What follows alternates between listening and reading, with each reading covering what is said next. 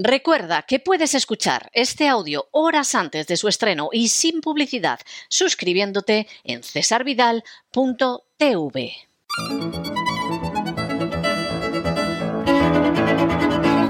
Palabras al aire con Sagrario Fernández Prieto.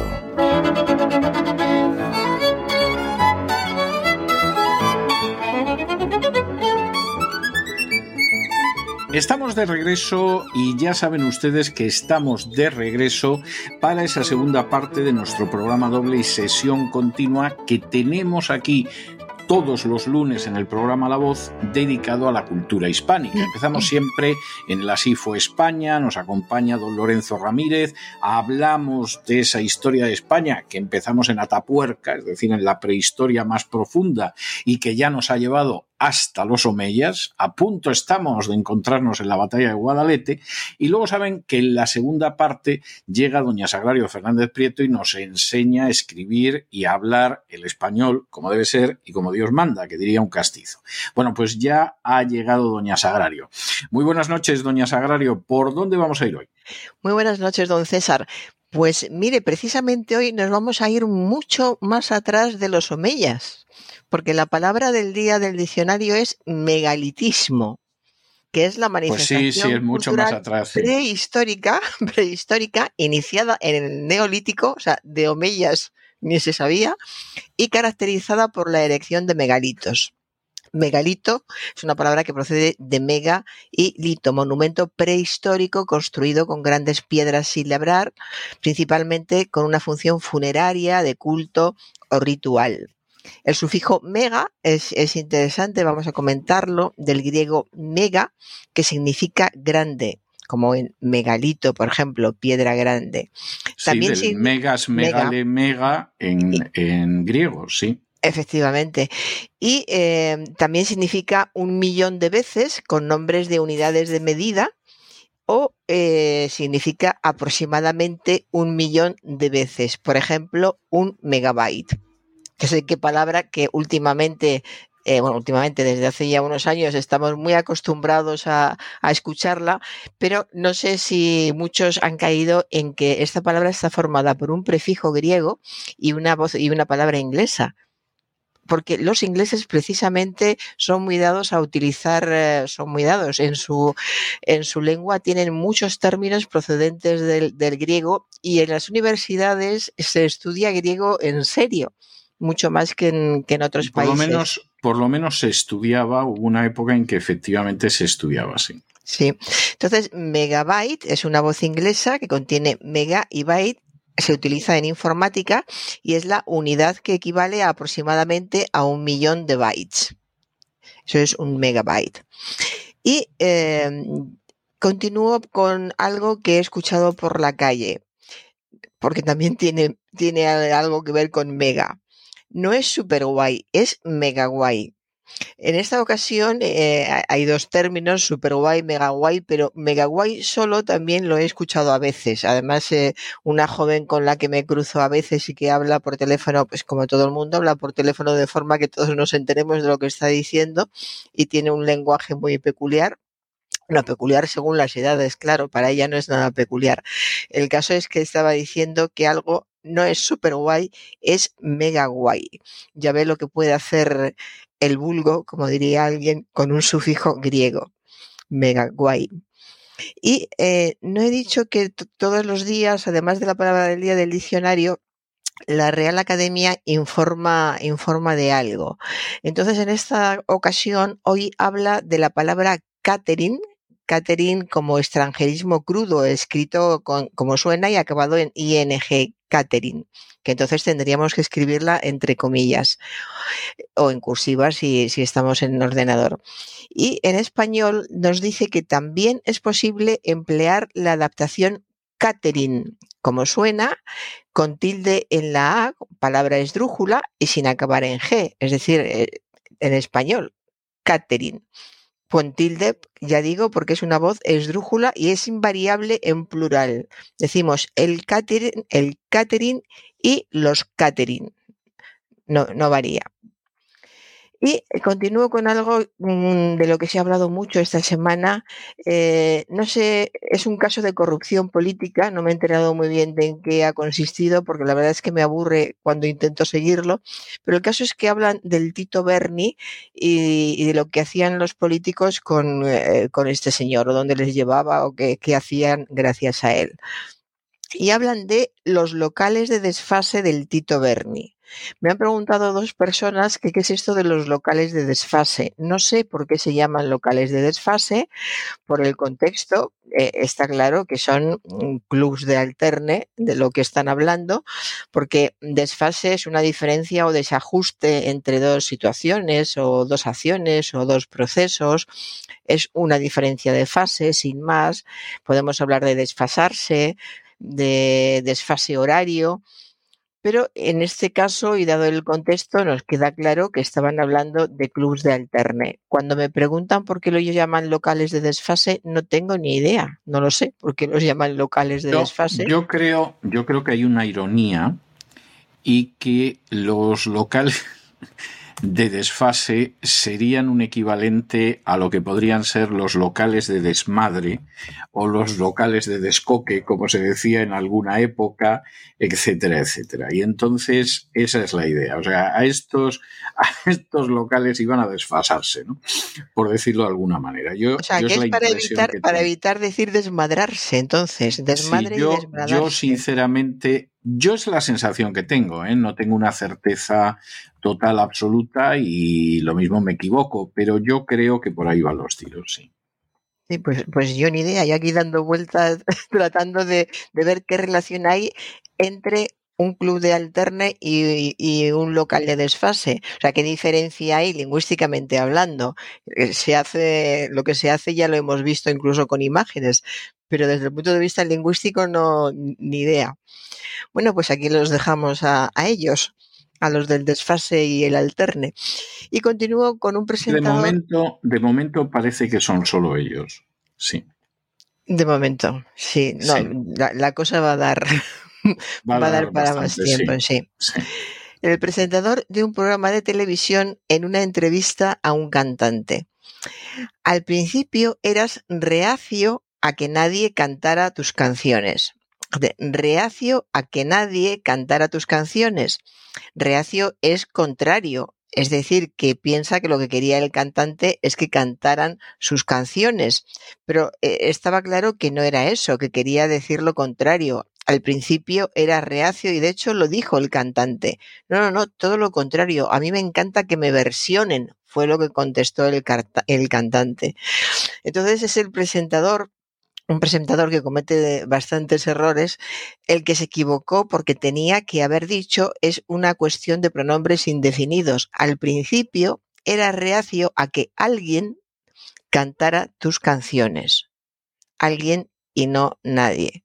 Ese era el, problema. Y de hecho, eh, la rapidez con la del cantante dijo, no, no, todo lo contrario. A mí me gustaba mucho que me versionaran. En fin. Estos días se ha hablado muchísimo y esto también me ha llamado la atención toda la semana, don César, hablando de en las redes sociales, eh, incluso por, por la calle, si solo lleva tilde o no lleva tilde, según en qué circunstancias en las redes sociales ni le cuento la cantidad de posts que hemos visto.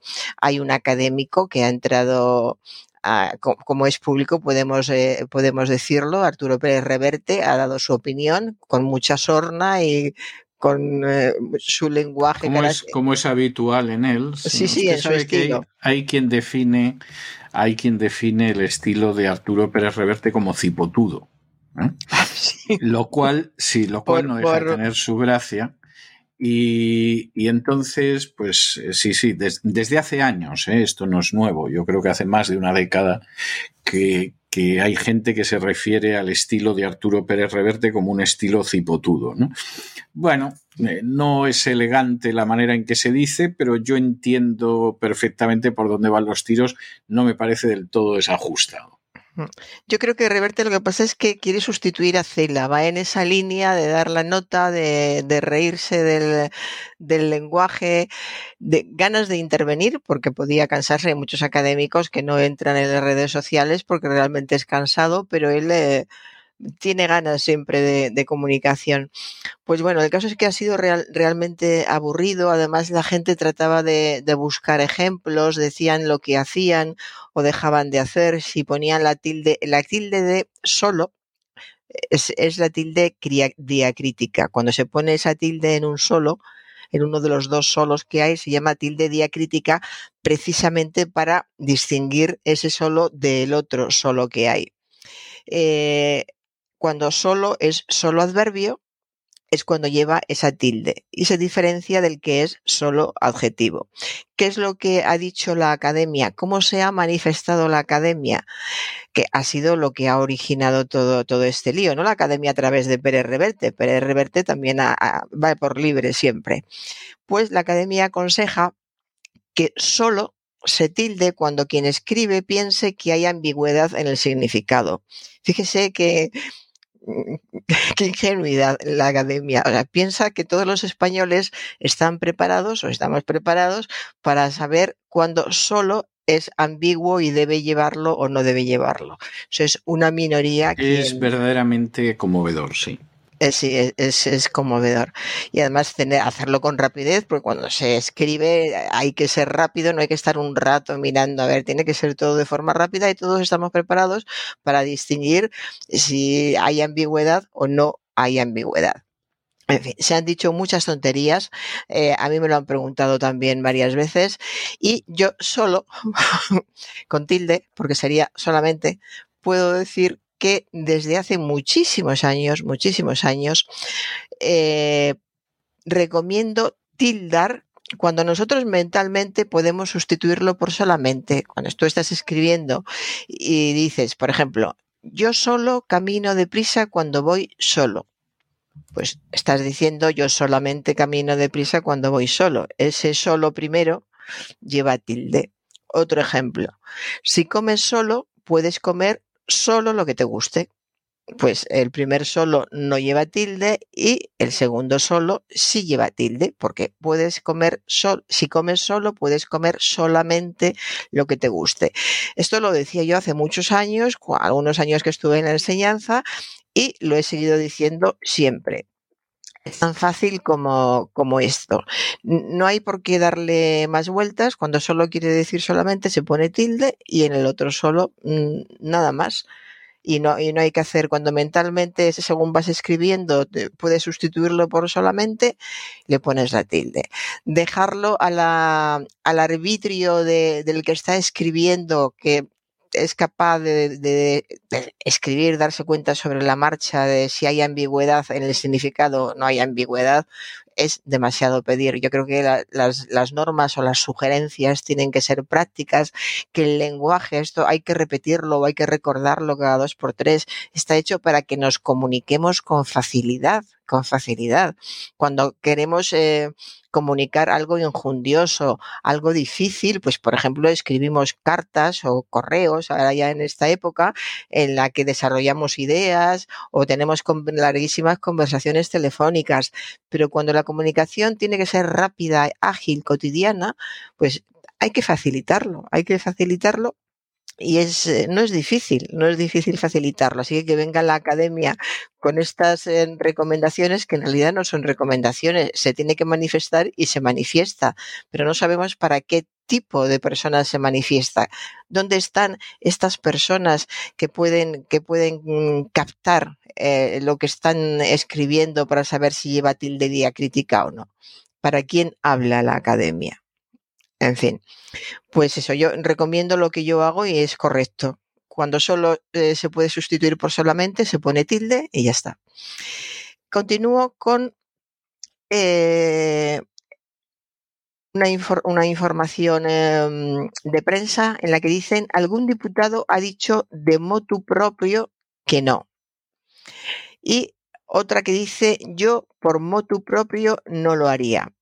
Eh, fíjese, motu propio se escribe como lo estoy pronunciando, propio con R en las dos sílabas, propio. Cuando se escribe mal en el ordenador nos damos cuenta de que se autocorrige. Enseguida cambia a, si escribimos motu propio, que es un error muy común, el ordenador corrige motu propio. Y debe de ser así solamente motu propio. Es decir, que, bueno, significa con movimiento propio, literalmente, que es algo libre y, voluntariamente por iniciativa propia. También es la bula pontificia o cédula real expedida motu propio, vemos, que se escribe sin preposiciones. Es decir, de motu propio no. Algún diputado ha dicho motu propio que no. Y yo por motu propio no es yo, motu propio, no lo haría. Mm, de acuerdo, este es un error muy común. Eh, esta, esta locución latina le gusta mucho a, la gente. Es fácil, piensan que es fácil porque no recuerdan que se debe decir propio y no propio y la utilizan mucho. Y además el problema es que lo utilizan mal con esa, esa preposición delante. Va sin preposición delante. Motu propio. Y de este motu propio latino paso a llevo los pimientos en un tupperware. Eso lo conozco yo. bueno, yo, yo, conocí, que motu propio, sí. Sí, yo hubo una época, tengo que decírselo, yo era niño y es, y es eh, cuando empezaron a aparecer los Tupperware y los llamaban Tupperware. Es decir, yo recuerdo que de pronto, me acuerdo perfectamente, vamos, como si hubiera sido ayer, y debe hacer de eso más de medio siglo. Y entonces mi madre comentó que iba a ir a una reunión de Tupperware de la que vino cargada de aquellos cacharros de plástico que, que, eran algo desconocido en aquel entonces, entre los cuales había una jarrita para la leche de color azul que a mí me parecía maravillosa, pero luego había otras cosas pues para meter comida y cosas así. Y, y, efectivamente vino con ello. Y luego muchos años, bueno, muchos años después, quizá unos 10 años después, una conocida de mi madre necesitaba una casa un poquito más grande, o sea, la, suya debía ser pequeñísima porque le pidió el favor a mi madre, que era un piso de 60 metros cuadrados, para tener una reunión con señoras y efectivamente vinieron a casa y les estuvo contando la historia de los cacharros estos, pero bueno, el Tupperware forma parte, en mi caso, de mis recuerdos de infancia y adolescencia, que por entonces era el Tupperware. ¿Eh? O sea, las cosas como el sí, yo recuerdo también lo de aquellas reuniones. Eh, este señor que eh, dirige y presenta un programa de, televisión, en realidad dijo Tupperbar. Así, literalmente. Llevo los pimientos en un Tupperbar. Bien, vamos a, a lo del tupper o del tupperbar. Tupperbar, desde luego, no tiene ningún sentido. Y tupper, el plural Táperes es la adaptación española del anglicismo tupper, que se escribe T-U-P-E-R, que hace, referencia a estos eh, recipientes de plástico tan populares en la época que usted dice de los tupperbar, como, como decíamos. Eh, pero no aparece en el diccionario académico eh, lo he buscado en, en, otros porque alguien me ha dicho está en el de seco, en el de seco tampoco lo he encontrado y eh, es difícil encontrarlo quizá porque ya no, no, se utiliza. Como siempre, ya sabemos que se escribe entre comillas eh, si lo queremos utilizar porque es inglés. Y eh, en español, pues se, se acepta ya decir tupper Mm, eh, si decimos tupper, se usa muchísimo, muchísimo. Sí, es que eh, ha sido una de estas medidas eh, muy correctas, ha evolucionado, todo el mundo dice tupper, está españolizado y tupper se, se acepta. Tupper es una palabra llana, hay que poner tilde en la A, tupper, y el plural sería tupperes. Y eso es correcto. Y eh, en español también existen otros términos, pero fíjese qué curioso, tenemos fiambrera, tartera, tarrina, lonchera en, en América, pero no se utiliza ninguno, fiambrera no sería tan raro.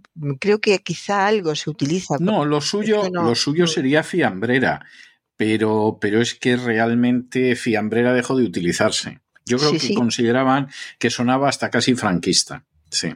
Sí, pues eh, también eh, se ha comido a todos estos términos. Ha quedado la palabra tupper, eh, escrita como suena. se recomienda escribirla también en, en, cursiva. Yo creo que no haría falta porque, bueno, es verdad que no la acepta ningún diccionario, pero bueno, recomiendan escribirla en, en, cursiva, y curiosamente hay una variante en el español de México que es topper. Han cambiado la A por la O. No sabemos por qué. Topper. Pero, Porque suena más en inglés americano como topper que como tupper. Seguramente, topper. Pues nada, esto es lo que pasa con los eh, que decíamos al principio, con los tupperbares de su infancia y con los topper que decimos ya ahora, o dicen. Continúo con lo que eh, me dice una amiga que le ha dicho eh, su hija adolescente. No digas al tuntún que es de viejos. ¿Cómo son los adolescentes? Eh? No digas al tuntún que es de viejos. ¿Por qué les parecerá esto de viejos? Tuntún o, al buen tuntún, que se dice también, o al tuntún, que es lo que dijo la madre, son locuciones adverbiales, coloquiales, que significan sin cálculo ni reflexión o sin conocimiento del asunto se utiliza muchísimo para decir hablar al, hablar al tuntún o hablar al buen tuntún. Es más, se utiliza más hablar al buen tuntún o decir al, buen tuntún cualquier cosa o decir al tuntún que es, que es lo que dijo ella. Pero a la hija le pareció que eso era pues, pues eso, de, viejos, le debió de sonar como muy, muy extraño. Esto quiere decir que, que, se debe de estar utilizando poquísimo si a un adolescente de 16, 17 años le suena de, como de viejos. Y ya para terminar, como siempre comentamos alguna frase así e, e, especial, eh, voy a recordar eh, lo que es chupa de domine a partir de una, una, señora que trabaja en, la radio, entonces llega a colaborar en, en, su tertulia y dice, he llegado a la radio como chupa de domine con lo que está cayendo. No, no sabe mucho lo de la chupa de Domine. ¿eh? No, no, no sabe bien, algo le suena, pero lo de la chupa le suena, pero todo lo demás... Pues, eh, la chupa de chapa, que era como llamaban a la chaqueta metálica, aquella película. Ah, sí. Pues eh, esta colaboradora quería decir que se había mojado, evidentemente, porque llovía muchísimo, pero poner a alguien como chupa de domine es reprenderle duramente. La chupa, que hoy ha pasado a ser una cazadora preferiblemente de cuero, era antes una prenda de vestir ajustada al cuerpo, larga, hasta cerca de las rodillas, y encima de, esta prenda se ponía la casaca. Y los domines eran los maestros de latín. La palabra domine proviene del latín dominus, señor, con la que los estudiantes se dirigían a su maestro. Era proverbial lo roto y descuidado de su vestimenta, entre la que figuraba la chupa, que algunos llevaban muy sucia. De ahí que ponerle a uno como chupa de domine pasó a ser una expresión para designar una fuerte reprimenda o crítica. Y ya con esto he acabado, don César. En fin, pues, pues verdaderamente, verdaderamente muy bien, me parece estupendo. Bueno, ha estado usted hablando, que eso es enormemente interesante, del megalitismo. Usted sabe que hemos tenido una serie, una colección de historietas durante décadas, uno de cuyos protagonistas, que era un gordinflón simpático, iba siempre a cuestas con un menir. ¿Lo recuerda usted? Eh? el menir, Los tengo todavía, no le digo más. Ah, sí. El, menir era la, forma de megalitismo más simple, porque era una piedra y, punto, ¿no?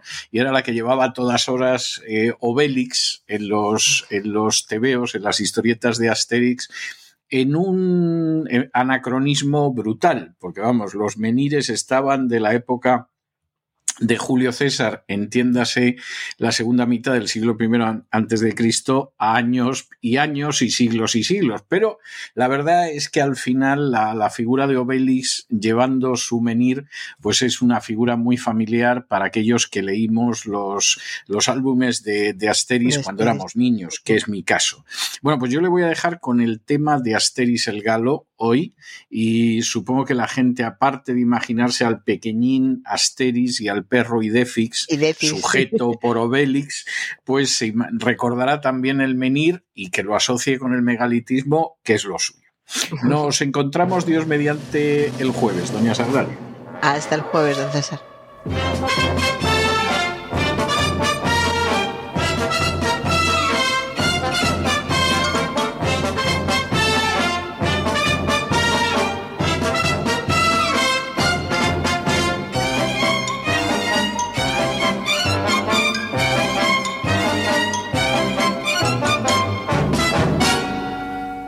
Estos alegres compases del tema de Asteris el Galo, hemos llegado nosotros al final de nuestra singladura de hoy del programa La Voz. Esperamos que lo hayan pasado bien, que se hayan entretenido, que hayan aprendido incluso una o dos cosillas útiles y los emplazamos para mañana, Dios mediante, en el mismo lugar y a la misma hora. Y como siempre, nos despedimos con una despedida sureña. God bless you. Que Dios los bendiga.